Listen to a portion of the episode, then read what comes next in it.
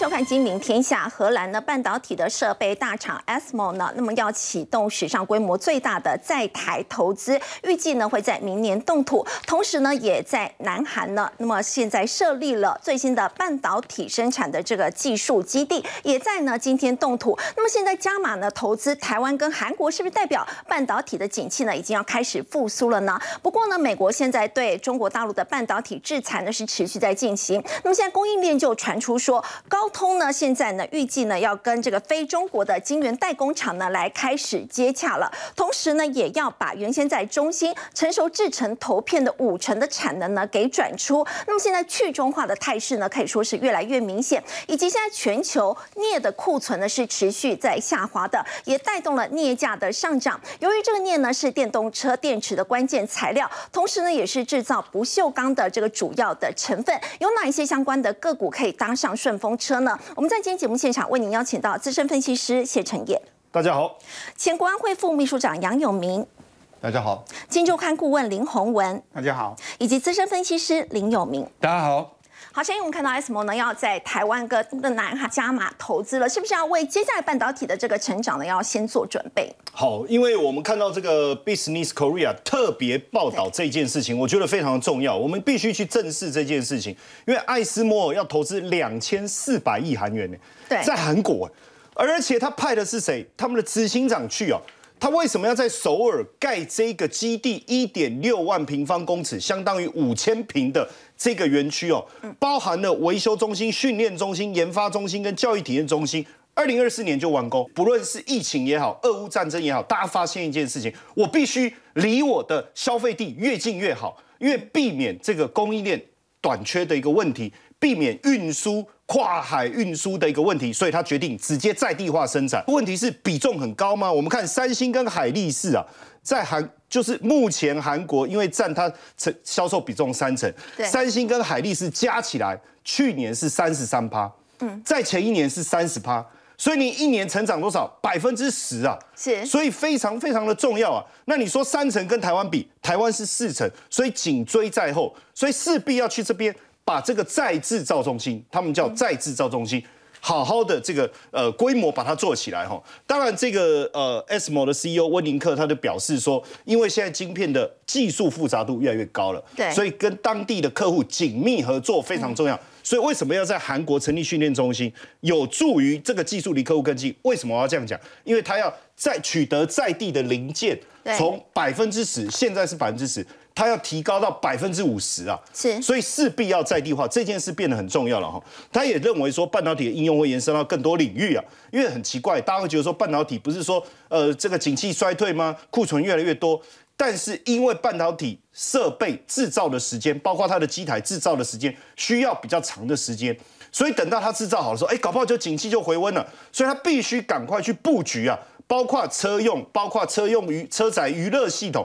包括高速运算等等，其实就是他现在看好的一个方向，所以他不是着眼在说啊，我消费性电子这一块不是哦。那预期二零三零年半导体市场，他认为营收会再增加一倍，这个是很惊人的，达到一兆到一点三兆美金，做这样的一个布局很重要。但是为什么三星？在这个时间点，其实我们之前似乎也这个听到这个三星营运状况不佳，可它却在这个时间点的大众做布局。你看，Bloomberg 特别讲到这件事情，这里面有一个非常重要的关键字：second source。什么意思呢？也就是说，三星说他的客户现在在干嘛？寻求第二来源，有我们所谓的备胎，也就是说，台湾加一什么什么意思？过去大家高度仰赖台积电，所以你看这次考虑到地缘政治的风险，全球的技术产业都要找什么？找半导体的替代来源。是。那我放眼望去，台积电之外能够替代的谁？那不就三星吗？三星。所以三星为什么这一次抓紧这个机会，大动作的要不不但是要扩产。而且就要在先进制程这个地方大张旗鼓、加速度追赶，就是这个原因。所以你看他这次雄这个真的是雄心勃勃。他说要直接跟台积电竞争了，能不能我们不知道。但是他预计到二零二七年要比产以比去呃今年哦产能增加多少？三点三倍哈。是，所以他等于搭上了这一次地缘政治风险，所有的客户在寻求第二来源的这个时机点，大幅度的扩张。当然我们也会担心啊。从它的财报来看，我会觉得说，哎，你你这个不管你现在消费性电子也好，你现在手机的开工率好，哎，从这个 Business Korea 他看他所公告的这个资料，我一看，我其实也吓到，因为三星既然创了有史以来智能手机工厂，就智慧手机工厂，对，哎。工厂利用率最低的记录，哎，只有七十二点二趴，哎，去年同期是八十点三，哎，这下滑了八点一，这是从二零一零年以来最差的。那在这么，当然，我觉得在这么差的情况下，还有一件事情也是逼着他必须赶快往前，因为你看库存现在五十七兆韩元，比去年同期增加三十八点五增加了将近增进非常多，不管是低润嫩啊，IT 产品都是这个高库存。库存高达十六兆，这么多的库存，那你会觉得说，那他为什么要去做这件事？原因很简单，其实它并不是着眼于我刚才讲的消费性电子，而是它基本上简单来说，就是要追赶台积电，要去做台湾加一、台积电加一的那个一，所以他把他的目标定出来了，他的四大目标，第一个，第二代三纳米，好。第二代三纳米，二零二四年要量产；第二个，二零二五年要量产二纳米。二纳米真的是我刚才讲雄心勃勃，对不对？好，更可怕的事情是我我在想，真的假的？他定了一个二零二七年要量产一点四纳米，二零二七年就可以一点四纳米。然后呢，先进制程产能、先进晶晶片的产能，未来五年要两倍以上。倍这个一点四纳米，他就讲了，我要运用在什么？就我刚才讲的车载娱乐嘛，是，还有包括一个能源，就是我们讲。新能源设备的一个转换，还有包括什么高速运算这个部分，所以他把眼光放得非常非常远。所以你看上一次还记得吗？在今年六月的时候，李在龙到哪里去？到 SMO 去干嘛？去谈嘛，就说我要来采购你的这个这个设备嘛。为什么要大动作的去做这件事？如果我要大幅度的扩张产能，我的设备一定要确定能拿到手，因为。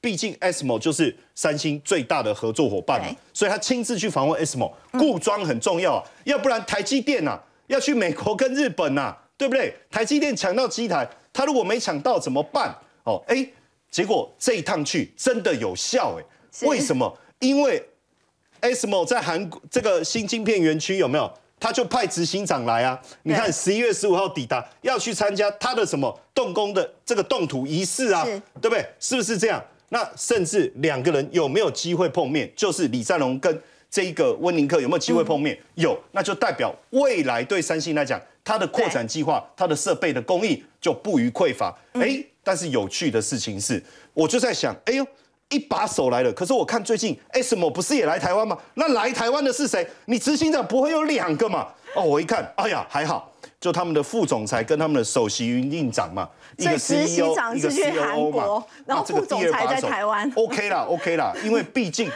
执行长只有一个嘛，那毕竟人家是这个园区动土嘛，你总是要去固装一下。好，那这一次来其实也非常重要，因为我们的这个蔡总统也亲自的这个接见，也也感谢他们的在台湾的投资啊，因为毕竟二零零三年 SMO 就来台湾，而且台湾唯一哦。DUV 光照传输模组的制造器就在台湾哦。其实，在台湾有很多 SMO 直接派驻在这里工程师哦。你看，员工超过多少？四千五百人，五个厂子，四千五百人哦。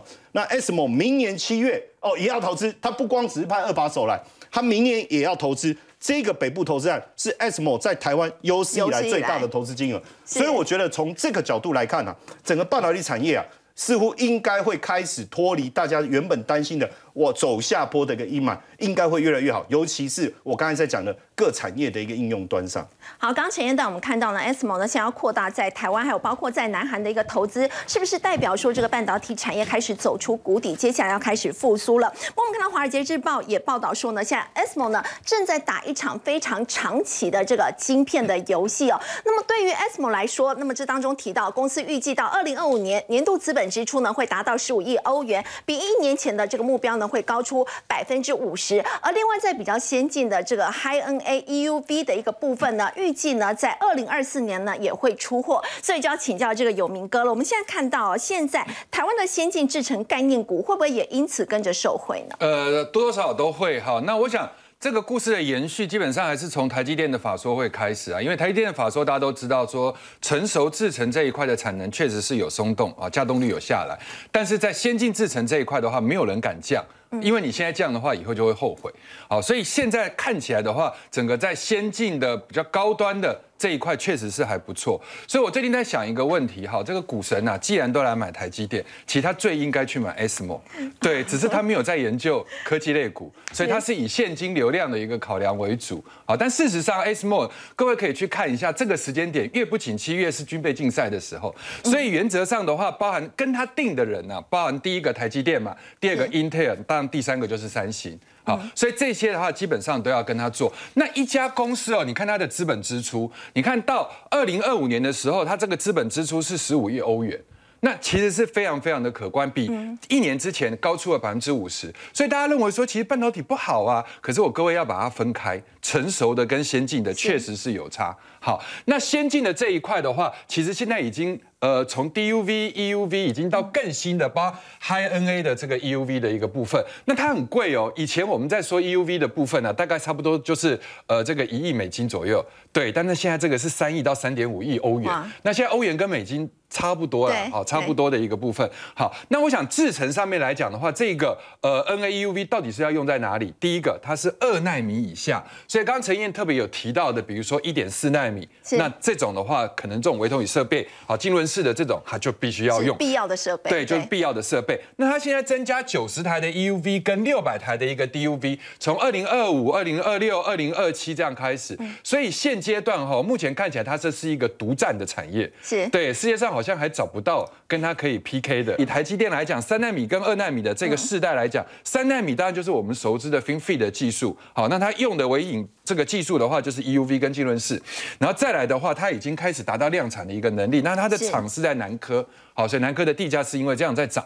那二纳米的这一块的话，它用的制程技术就比较不一样，是 GAA-NA 的这个 Nano Sheet 的部分。然后呢，它预计是明年的下半年量产。然后现在目前的厂区是在新竹的宝山。嗯，好，那我们来看一下哈，它整个这个供应链这一块的话，一般来讲，我们早期在做台积电资本支出概念股的时候，我们第一个一定要说建厂。所以建厂相关的话，就是汉唐跟凡轩。嗯，好，但是现在呢，基本上因为南科的厂也在盖了，龙潭、宝山这一块都已经做出来，所以这个应该不会是这一次的重点。好，那光照盒的部分大家也都知道是嘉登，我稍微去研究了一下，嘉登当然从以前的呃 DUV、EUV，但是现在到新的哦，这个所谓的我们刚刚说最新的这一块的话，不知道它有没有做出来，现在目前没有资讯。那还有检测设备、精密零组件，好，那有一些公司大家可能比较不熟，比如说像易德士，设备跟备品是金鼎跟宏硕，但是最重要的是台积电直属的，好嫡系的人嘛。这个第一个的话，就 IP 业者的创意，对；第二个的话，后段的，比如说你去看到了，对微型的这个光学代工的这个彩玉的部分。所以，我们来看一下整个供应链里面，既然现在目前台积电是升天的，好，所以我们来看看会不会其他的跟它比较嫡系相关的也鸡犬升天。第一个，首先我们来研究一下台积电，哈，那我们花了几个礼拜的时间跟各位讲台积电。那台积电一路在跌的一个过程中，是天要下雨娘要嫁人，这个我们没办法控制。但是我说过，越跌到。三百七的时候就一堆鬼故事，但是现在你涨上去之后，是股神来加持，就开始一堆的神话故事。对，所以原则上我想还是一个持平的心态来看待，一个股票从六百七十六跌到了三百七，那反弹三分之一的话是四七二。反弹一半的话是五二三，反弹三分之二就零点六一八附近，大概是五七四。那各位我们可以看一下哈，对现阶段来讲的话，台积电已经变成小标股，就是它可以暴跌，但它也可以暴涨。是对。那它这一波涨了三十三趴，但是来到了今天的位置的时候，已经来到多少？四百九十四哈，已经接近快五百块。那这个地方其实说实在的，四九四在哪里？就在这个中间，三分之一跟二分之一的中间。好，然后它同时是过了半年。线，但是这里却有一个平台的颈线跟缺口也补了，所以我认为其实到今天为止。短线的满足点应该到，但是长线可能还没有，因为各位可以去看花旗环球，我们之前说的，它的目标价是五百七，它是用三十八、三十七、四十五的 EPS 来估。嗯，那如果说是五百七的话，应该就是很接近它的长线目标。对，但是一个股票不可能，尤其像这种这么大型的股票，对不对？不太可能就直接这样子一飞，像火箭火箭冲天一样，所以它可能行进之间在这个位置，它必须要稍事整理。那现在回头来看的话，因为今年大家。抓到了一块浮木啊，好不容易碰到了现在这个行情，所以有一些的股票，尤其是只要沾到边，甚至更何况是嫡嫡系的，对，那就直接就直接就报复性的反弹。所以各位可以去看一下创意，创意在这一波跌非常非常的深，是，而且跌到市场上都觉得说它可能会出了一些资金上的一个问题哈。公司营运非常好，但是可能市场上的一个多方的一个角力，多空的角力，但是后来它直接用 V 型反转直接上去。那一般来讲的话，我们台积电 V 型反转可以接受，就是所谓的呃，不管是被动式的基金或主动式的基金，在这个地方去买进。可是像这种股票做的这么急的一个急拉，嗯，会比较类似像这个状况，要稍微比较注意一下，千万不要在它创高的时候去跟，因为算起来的话，它今年的 EPS 大概落在二十块。哦，前三季是十五嘛，是。那落在二十到二十二，那整数的关卡七百也好，今天的高点六九六，换算起来，本一比已经三十五到三十七，是。那以前在大多头时代的时候，I P 股的本一比大概是落在差不多三十五到四十三之间，这个还 OK，可是现在并不是，对。对，所以你来到这个价钱的时候，其实是应该要停看停。那回头我们再去看另外一个，它整个啊这个嫡系的，那这个叫嫡长子嘛，那我们来看看，好，这个他的二二。儿子的一个部分，那二子的部分的话，彩玉就相对比较可怜，因为今年来讲的话，彩玉大概是可以赚到七点五到八元。那现在的一个股价在两百块附近的话，本益比大概二十五倍。那相较于创意来讲的话，它本益比是比较便宜。那如果这一档股票，其他法说只讲了一个重点，说我是台积电，台积电。投资我的，对他其实什么都不需要讲，所以我们这边在讲到就是说会不会有补涨的机会？那市场上其实不太会去做其他，比如说哎什么建厂设备啊，或者是什么的，会直接在这两档里面搞不好会去做价差的一个套利，所以这一点会在未来也是有可能会发生。好，另外我们再来关注的是呢，其实现在在半导体产业，我们说到如果说突然转冷的话呢，其实设备厂商呢，其实同样呢也都是难逃颓势的。不过呢，现在个人电脑跟智慧手机的这个需求呢，这个终端需求的确是开始减速哦。但是 ASML 呢却在进行这个扩大投资哦，大扩厂这样的一个计划。就要请教洪文哥，他其实是看好的是哪一方面的一个需求呢？是艾斯摩尔会逆势投资，我觉得有两个原因哈。对，那第一个原因当然就是刚刚讲的。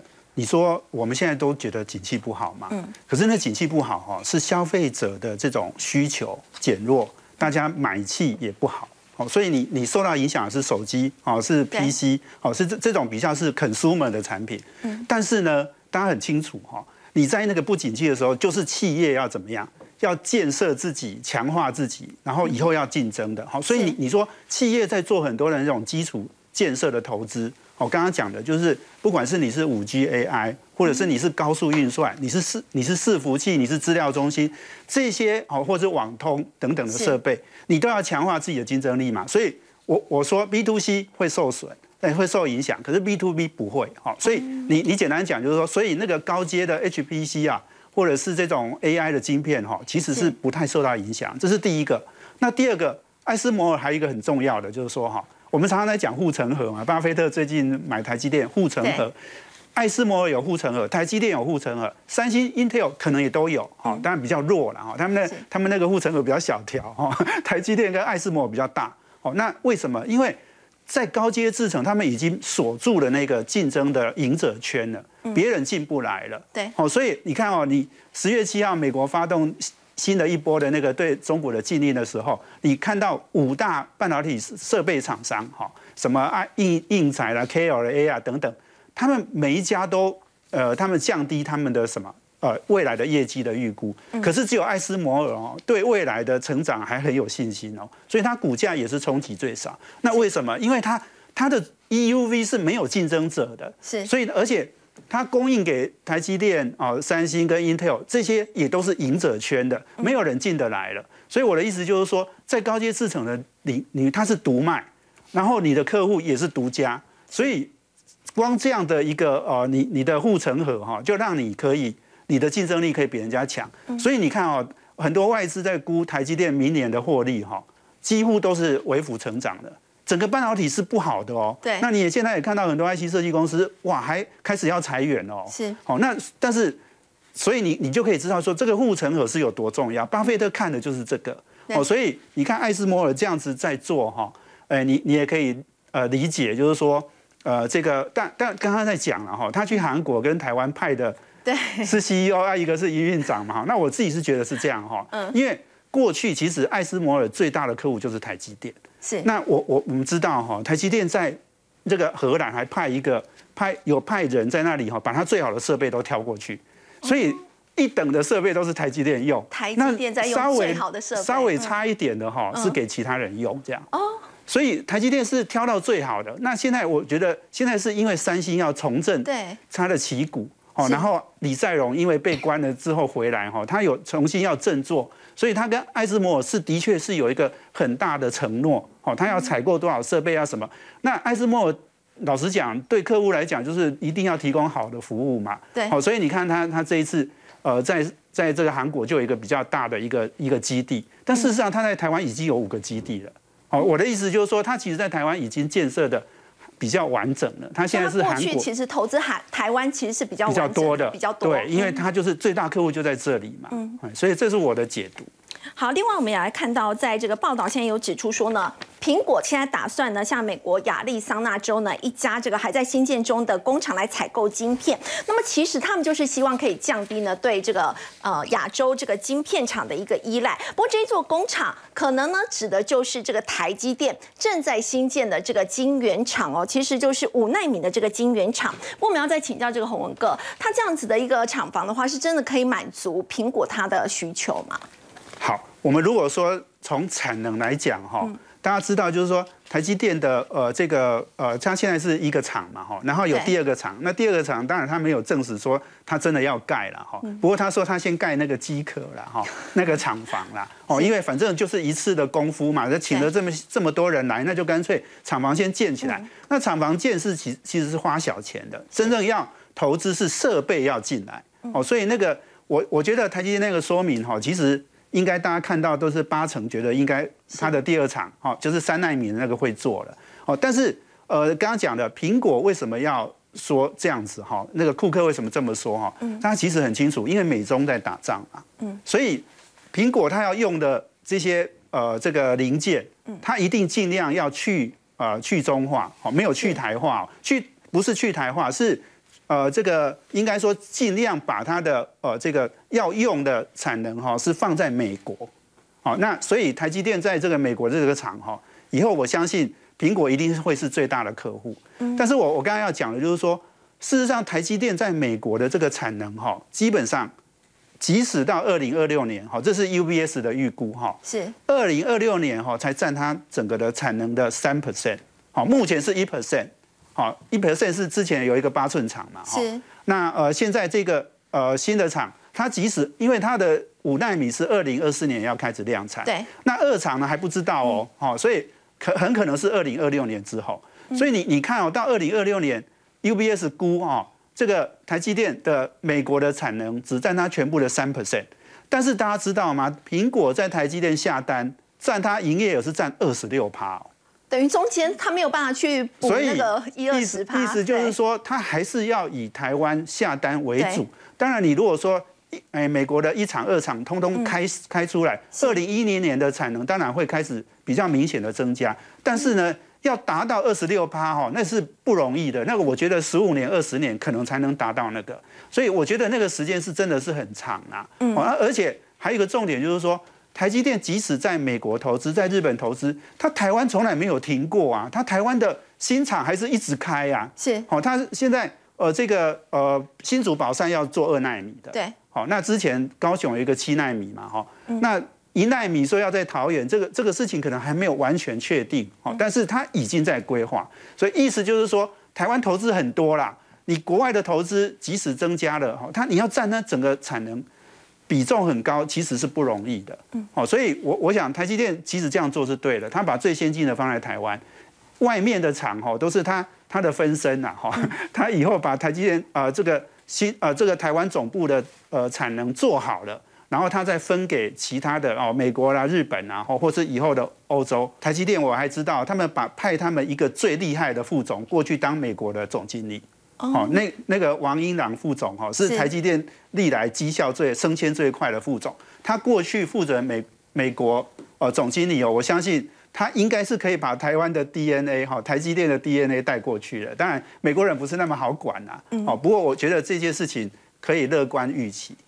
好，不过我们说到这个美中科技战呢，影响到台积电设厂的一个布局。不过呢，大陆的晶片业是不是受到美国这个禁禁令的影响呢？真的是受到很大的一个打击哦。其实我们看到现在就传出说，高通呢要去中化，成业这个中芯的投片呢，现在整个被砍半呢。那么台湾有没有可能从中收回？因为呃，高通基本上它在中国的晶片来源大部分是中芯，嗯，那高通呃跟中芯合作为主，对不对？那高通在这个你看，手机市场来自于中国部分占了百分之六十七，可是现在传出来是说，它开始跟非中国以外的。就是中国非中国的晶圆代工厂接洽，这这个是很奇怪的，因为你主要的市场是中国手机市场，可是你却跟非中国的晶圆代工厂接洽，而且高达五十五成的产能哦，那其他的才留留在中国，那这个部分你其他怎么补足？那基本上你非中国的手机品牌五 G 跟车用这一块，其实也是高通很大的一个市场来源，所以这个部分可能就会跟中国以外的这些晶圆代工成熟制成的。这个呃呃品牌来合作了，对。但从这个地方，我们确实看到对整个中国科技厂的影响相当相当大。为什么？你看，像长江存储就说，哎，这个管制零件出口到中国这一件事情，其实对我们来讲很严重，几乎要让我们窒息。因为毕竟中国真的整个自制的比例很低，因为它就是靠组装，也没有零件怎么火。另外一个，像一个呃这个半导体新创的创办。其实过去你在整个成长过程中，你不要源源不断的资金，现在资金都快烧光了，找不到金主，很合理呀，哈。是。而且市场也没有像川普刚开始制裁那么宽松。那大家也记得，过去几年因为川普开始制裁以后，嗯，这个中国的大基金开始进入市场，而这个大基金进入以后，很多人开始成立这个晶晶片公司，就用芯啊芯这个公司。芯。可是呢，大家都认为说啊，这个时间不会一直延续下去，都还不断的在在成立，这过程中。这个这个起起伏伏，可是最重要的关键还是在中国晶片业的高层，他们在今年半导体展讲的一段话，他说明年会比今年更差，比今年更差。所以我不知道是不是大家听到这句话以后，干脆都注销了，因为我刚才讲嘛，前面大家都还抱着一个希望嘛。今年总共注销多少？三千四百七十家。二零二零年是注销一千三百九十七家。所以参加完半年的展以后啊，波一帮啊，卖一家了。注销，注销登记了。当然，这个情况哦，也发生在我们也看到在戏股哦，就是说整个科技业的这个寒冬啊，确实裁员的部分哦，华人还要抱团自救。没有错哦，为什么要华人抱团这件事哦？我我们特别谈一下，因为其实在美国戏股哦，他们大部分说为什么华人很难。呃，做到这个比较高层，就是因为他们都各自为政，就自己做自己的，所以你很难在抱团的情况下不断的想办往往上升迁。但是这一次哦，因为这个啊裁员的状况实在太严重，你看像 Meta，我们之前就讲一裁就裁了一点一万人，占整个公司员工人数十三趴，这个是很重的。但一转头啊，你被裁了，然后对方说你不是也被裁啊？说的也是啊，这个裁员的情况是很严重。你看这一个。这一个算是一个华籍的一个在在在科戏谷工作的员工哦，对，他收到就是说他早上在看信嘛，然后在家里，结果收到了裁员通知，Meta 的裁员通知，而且他这个裁员通知是说立即生效，他不是跟你说哦，我们跟你讲啊什么时候？没有立即生效，是立即生效，他要马上的去跟透过远端的方式跟同事交接耶。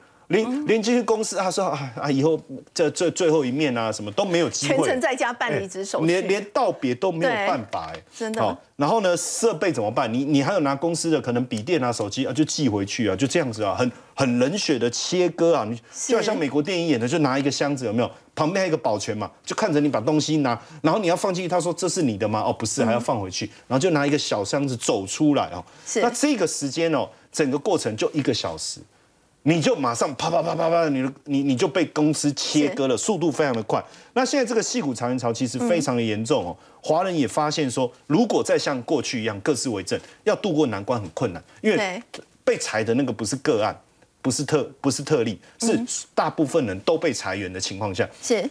你要找到工作就很辛苦，哎，以前在戏谷工作，哎，刚进去没多久，你这奖金什么拿一拿，一年四百四百多万块五百万台币啊，然后过个几年就七百多万，七百多万台币，甚至上千万都有，而且中间还有股票，对不对？对。哦，可是现在股票大幅缩水，那要找工作也很难，时间越来越长，怎么办？所以这一次很特别哦，大家都说为什么我们这里特别一直要讲华人抱团？因为这一次哈，包括工程这个这个，这是一个戏骨的城城市设计师，他直接哈做这个这个叫周仔南，他就决定我要做一个社群，这个社群我要帮助大家，我不要让大家觉得说我们华人都不抱团，我们就他就。这个一个晚上而已哦，哦，就跟这个什么 layoff 啊，take it 啦，还有 cheer up 哈，就把这些全部拉来，然后这个全社区全部结合在一起，然后同时也找了签证啊、律师，就帮大家一起解决在美国找工作或是后续找工作的一个问题。所以其实从这一次我们也看到，这次裁员潮真的太猛。你看我刚才讲一个小时关闭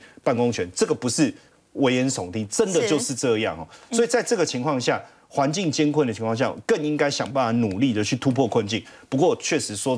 在这个环境之下，确实还是不简单。好，在戏谷的这个裁员潮呢，最主要还是源自于在美中的这个科技大战。不过我们说到在美中之间的这个角力，大家很关注呢，台湾所扮演的一个角色。我们看到这是英国的新任首相苏纳克，他呢其实十六号呢要在这个 G 团体峰会呢，他会跟这个习近平来会面。其实这也是两个国家五年以来首次进行的这个峰会。不过在这之前呢，他有提到说，英国不排除在台海如果说发生冲突的时候。后，苏纳克说准备好要支持台湾哦，而且他也说呢，不排除在冲突的时候呢，会帮助来武装台湾。要请教杨老师，为什么他会忽然去提到台湾这个事情？记者问嘛，是对不对？那记者问的时候，他就必须要回答，他也不能说，呃，我就决定不输送武器给台湾嘛，对不对？西方媒体的记者总是在。这个乌克兰战争之后，认为中国一定会攻打台湾，台湾会是下一个乌克兰。是。那因此呢，你跟中国改善关系，关系你就等于是抛弃台湾，基本上有这样子一个认知。可是呢，我们刚刚前面谈的很多是科技的这个层面哈。嗯。美国在这个先进制程或者是高阶制程层面的的确确，在半导体层面是跟中国在做这个切割、脱钩、去中化。对。可是你不要忘记啊，就整个就是说生产量的大部分的成熟制程是没有的。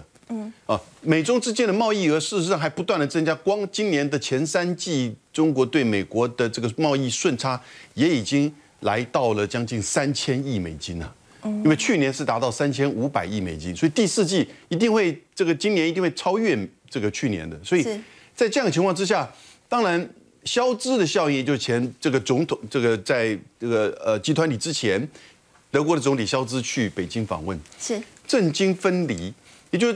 当我们现在看到，也许科技战觉得好像是在中国这个美国之间做选择，但那只有在这个层面，其他的层面，你说光是制造业或者是任何的其他的这些传统产业啊，或者这些大众物资，其实中国还是最大的贸易、制造这个消费的这个国家。那现在中国供应链慢慢也扩大变成亚洲供应链，这次的集团体就很清楚，东南亚跟中国已经在 RCEP 的这个概念之下呢，越来越密切，所以。连德国这么做了，然后习近平陆续见了美国、澳洲、英国、韩国、南非、呃荷兰的这些这个元首。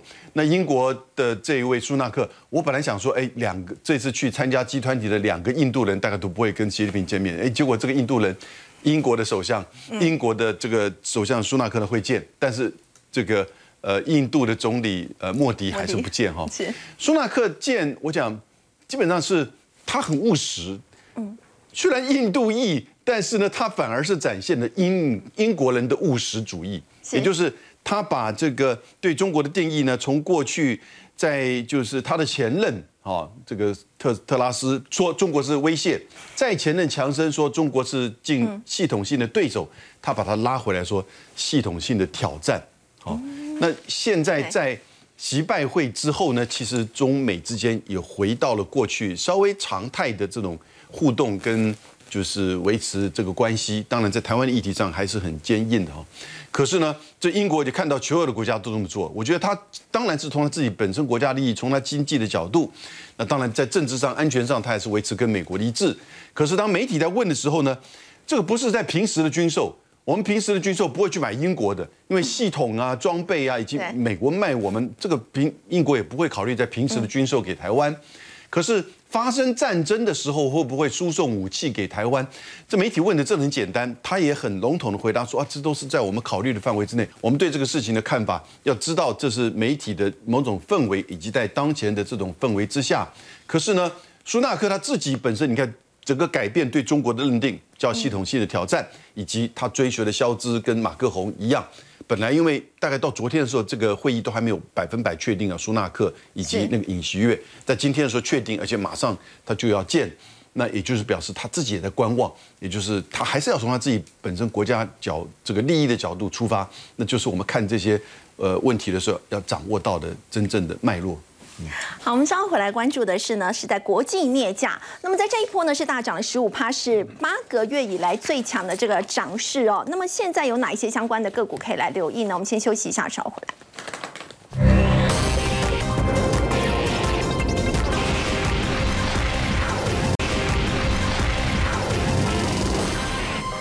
全球镍的库存呢是持续在下降的，所以国际镍价呢是大涨十五趴，也是长达八个月以来呢最强的一个涨势。要请教有明哥，镍价的一个飙涨有哪一些台股当中的相关个股可以留意？好，首先我们来分析一下，就是说镍价为什么会涨？那当然这个是在两天前的一个消息，也就是说中伟公司在印尼这个地方的厂，那它是冰镍厂，那冰镍的用途主要就是电动车的电池，好爆炸了。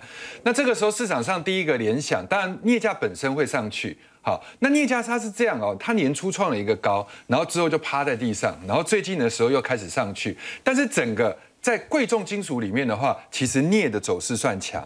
好，那第二强的话，当呃第一强的其实不是镍，第一强的是碳酸锂。但是那个锂啊，基本上也是电动车的原料，所以只要跟电动车相关的贵重金属才会涨。好，不然因为市场上景气需求已经都往下走了嘛，所以很多贵重金属其实今年跌蛮凶的哈。那这是第一件要注意的事情。那第二个部分的话，那跟谁比较有关？那当然市场上第一个联想一定是华兴丽华。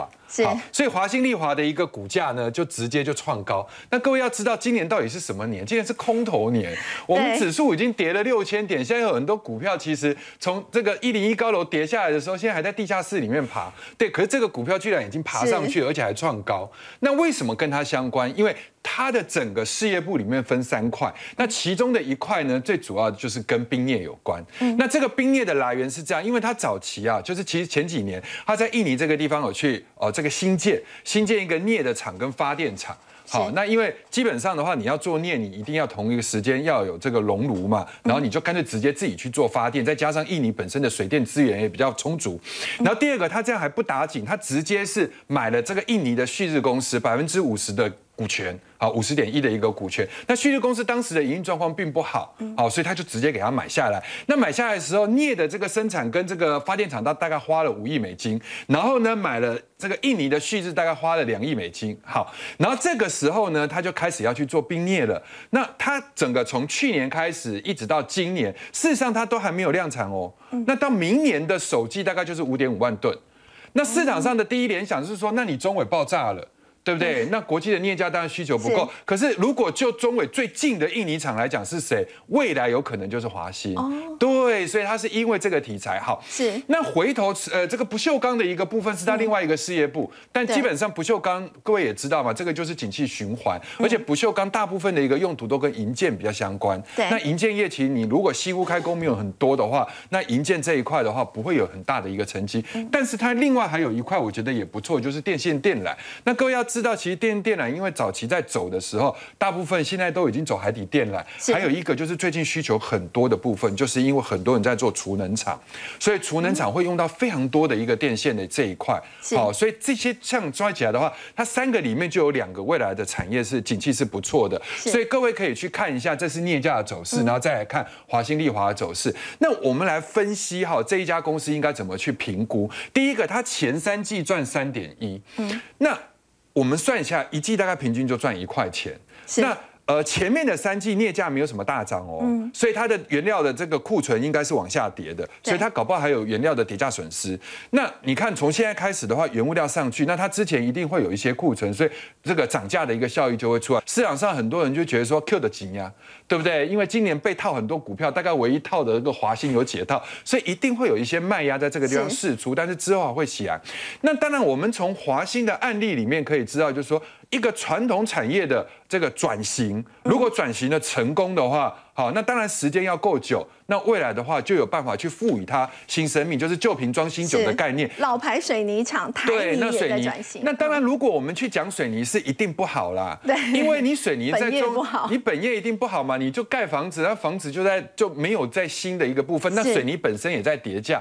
但问题是，这家公司其实它花很长的时间，从二零一九一直到现在二零二二年，你看哦，二零一九的时候，它就开始在去做风电跟光光电，然后再张滨工业区这一块，而且它的这个路易的一个。风电的这个基地其实非常大，然后在二零二零年的话是做余电共生，在嘉义跟这个义竹跟布袋，然后第三二零二一年的时候，它是做地热的这个部分，二零呃。二零二一的下半年开始，这家公司就会被法人去研究，因为他在做 AFC，AFC 的部分的话就是智慧储能系统这一块。那他在做这一块的时候是在张斌，就是配合他整个风电一起做。就风电我做完了之后，我怎么把电能储存起来，甚至去做一个 FC 的管理。然后到二零二一年的时候，他开始就是超级电子。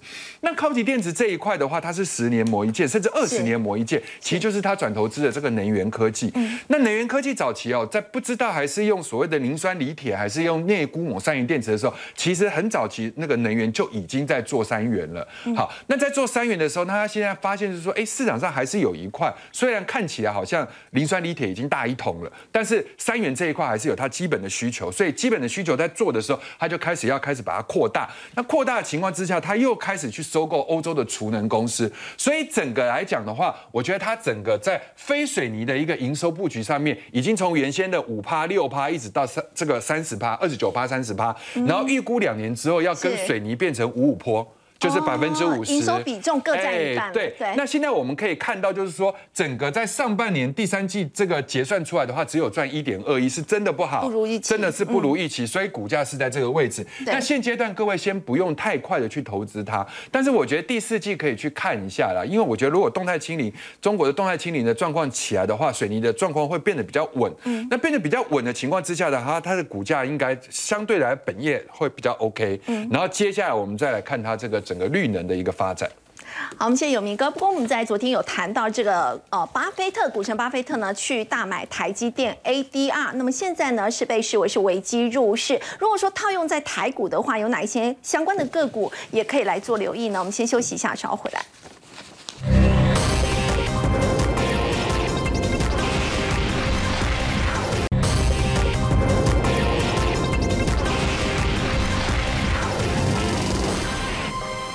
好，陈燕，我们昨天有聊到股神巴菲特，他大买台积电的 ADR，他的投资哲学以合理的价格买进绝佳的公司。如果说按照这个股神的这个投资的方式来看的话，台股当中有没有相关的标的呢？好，当然，因为霸龙特别做了一一一一一篇文章哦，他在谈就是说，哎，这个台积电为什么会成为巴菲特的一个持股？那很多人说，因为这一次波克夏买台积电买了多少？四十一亿美金嘛。对。那这个讯息一出来的时候，大家都说应该不是张这个这个巴菲特所做的一个决策，因为这是科技股啊。但是霸龙特别分析哦，这里面有一个很重要的关键是什么？因为他这一次买的是四十一亿美金，基本上是三十亿美金以下的不是由他决策。可这一次这个金额太大了吧？四十一亿美金呢？对。所以应该是他本人做的决定没错。再来，我们去剖析。他买他的一个选股条件，当然，因为呃，在谈巴菲特选股的时候，我觉得呃，以我在台湾是他指定接班人的角度来看的话，应该会比较贴切哈。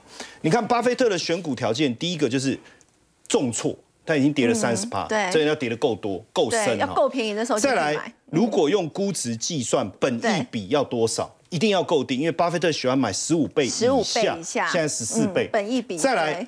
获利能力，而且要持久的获利能力，嗯还有优异的什么资产负债表，还有什么哎盈余值利率，对不对？这个部分你要偏高，就整体的条件。所以他说，如果从巴菲特的选股条件来看，当然台积电确评中选啊，他买它很合理，所以绝对是巴菲特自己所做的这个决策。哦，以我对他的了解，应该是没有错。那如果用他这几个条件来选，我们很快的来帮大家看一下哈。好。第一个，这个股票叫中租，好，这个股票呢，它其实就是做企业租赁的，好，那稳定的啊，就反正我就赚你这个利息钱。跌的够不够多？够，跌了五成。好，这个绝对跌的够多，但是三成跌多不一定好啊。所以我们去看它的获利，他说优异而且持久的获利能力。你看它的获利状况是不是一直在成长？股价一直跌，它获利反而一直在增成长。所以我不晓得它它到底在跌什么。你看它可以一季这样从三块多变成赚四块多。嗯，好，那再来你说够不够便宜？这个叫本益比河流图啊，是它就直接掉到特价区啊。这个就是老板不在跳楼大拍卖的概念，不是吗？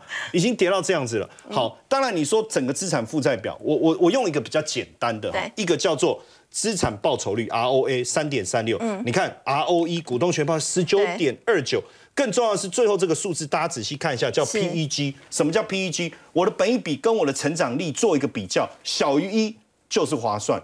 所以如果按照这个逻辑来看，也是符合啊。小于一了，小于之前还没有小于一啊。对，现在已经小于一了。所以如果这个条件，你说符不符合巴菲特的的这个思维？我觉得符合。但另外一个是什么？就是宝成，我们已经很久没有谈过这个股票了。对。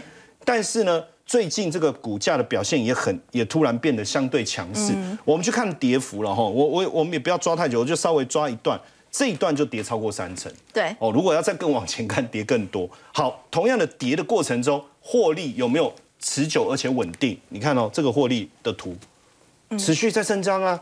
而且你知道它今年前三季赚多少？已经赚超过五块钱，三十二跟五块，还没有算第四季哦。这个本一比已经比巴菲特的标准更低了。然后呢，再来你看它的 P，我刚才讲的 PEG 才零点五五而已。然后 ROE 十三点九九，所以整体来看也是符合八爷的条件了。是，好，我们谢谢陈彦波。我们稍后要回来来关注的是呢，这个七十六岁的川普他已经宣布他要再度再参选总统。那么在这一次他的这个机会到底会有多大呢？我们先休息一下，稍后来关心。